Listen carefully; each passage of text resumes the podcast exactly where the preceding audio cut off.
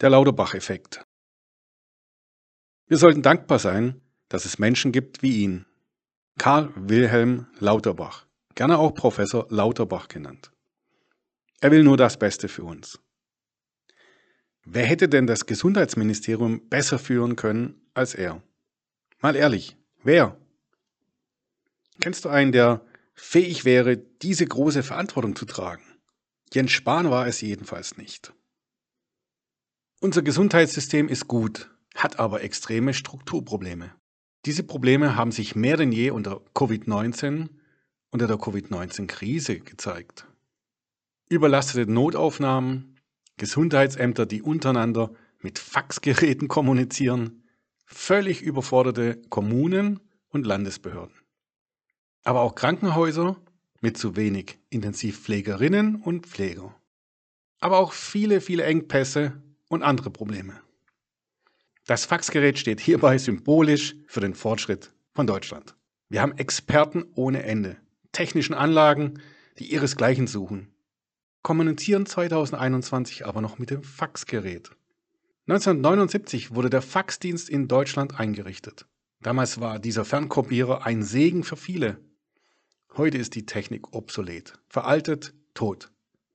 Karl Lauterbach wird sich um diese Dinge kümmern müssen. Experten sind die besseren Führungskräfte, oder? Der Karl-Lauterbach-Effekt tritt dann ein, wenn ein fachlicher Experte eine Führungsrolle übernimmt. Die besten Verkäufer werden Verkaufsleiter, die besten Logistiker Lagerleiter, die besten Ärzte Klinikleiter. Branchen- und jobübergreifend glaubt man oft, der beste Experte kann auch die Führungsaufgaben perfekt übernehmen. Experten haben die Erfahrung, wo es im System hakt. Gerade diese Experten müssen doch wissen, wie es besser geht. Ja, oft wissen die Experten ausgezeichnet, woran es fehlt. Jedenfalls glauben sie es zu wissen. Im Alltag bedeutet dies jedoch, sie müssen Aufgaben abgeben und verteilen. Plötzlich müssen eben jene Experten ihre Arbeit aus ihrer Sicht an weniger geeignete Menschen übertragen. Tun sie das nicht, folgt Überlastung und einseitiges Handeln. Experten wie Karl Lauterbach leiden unter diesem Effekt. Es leiden oft auch die Mitarbeiter und Mitarbeiterinnen. Denn diese haben unter Experten wie Karl Lauterbach ein geringeres Entwicklungspotenzial. Alle müssen sich am Fachwissen des Vorgesetzten orientieren. Die Stärken des Teams werden vernachlässigt. Gerade Experten brauchen in ihrer Führungsrolle Hilfe. Diese Hilfe gibt es meistens im eigenen Team. Zudem Experten erhalten langfristig weniger Akzeptanz von den Mitarbeitern. Die Kommunikation leidet und sein Team arbeitet einseitig an seinem Expertenwissen entlang.